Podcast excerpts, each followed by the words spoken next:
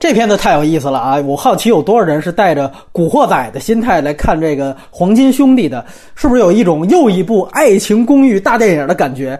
但是我考虑再三，呃，要不要是因为它不像古惑仔而扣分？后来觉得还是算了，因为人家毕竟片名没叫古惑仔。啊，那《爱情公寓》是真叫原名了，结果进去一看是一盗墓片儿啊，那是挂羊头卖狗肉。但这片可叫《黄金兄弟》，那有没有黄金啊？那一屋子都是黄金呢，是不是？有没有兄弟？那一屋子都是兄弟呢。那人家就用首歌，那你这么说，煎饼侠还用了首歌呢，对不对？四个人最后也出来了啊，所以说这五分纯粹是就这电影本身的分数而言的啊。而且要说文不对题，那这几天上映的片子都不对题。是吧？昨天说那个悲伤逆流成河，以为是郭敬明的套路，结果人家号称是霸凌题材。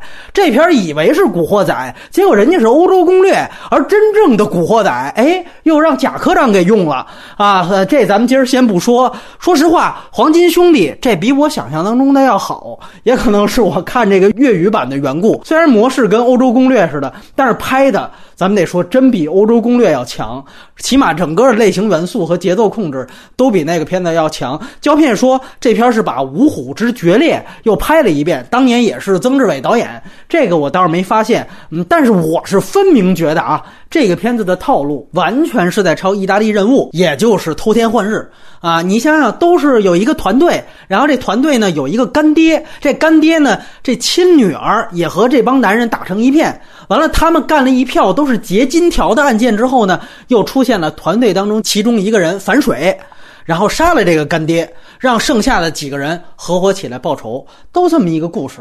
啊，也中间有一个什么黑客什么的，团队配置也都完全一样。这边开场的偷盗戏学的就是老版的偷天换日，就是迈克尔凯恩那版啊。而人物关系这个和新版的这个爱德华诺顿以及沙里兹塞隆演的这一版更像，包括结金条啊也是一样的。这个大家可以看看，我觉得这个只要你联想起来这两部，你就会发现他们相似之处太多了。框架是抄偷天换日，那具体的飙车戏呢又拙劣的模仿了《速度与激情》的五到七。的很多的具体的镜头啊，特工属性呢又是借鉴《碟中谍》，尤其最后打防弹玻璃那个，让人想起的就是《碟中谍五》嘛啊，所以这个原创性之差是不太可能让这个片子及格的。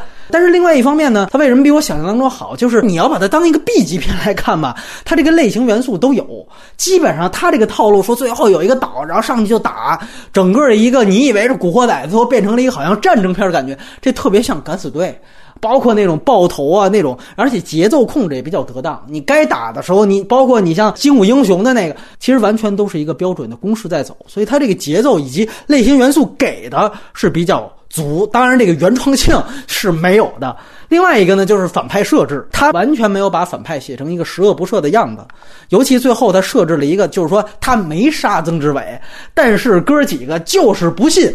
哎，这么一个段落在那儿说半天，这反倒看到那儿让我觉得，哎，是不是有点高级黑主角一样啊？感觉这是几个主角其实把这个兄弟给逼到了这个份儿上。我觉得他最后其实落在了一种宿命感上，然后通过这种宿命感去。体现这种兄弟的分分合合，哎，感觉这个要比直接去像原版一样写一个报仇戏，反倒还有想法一点。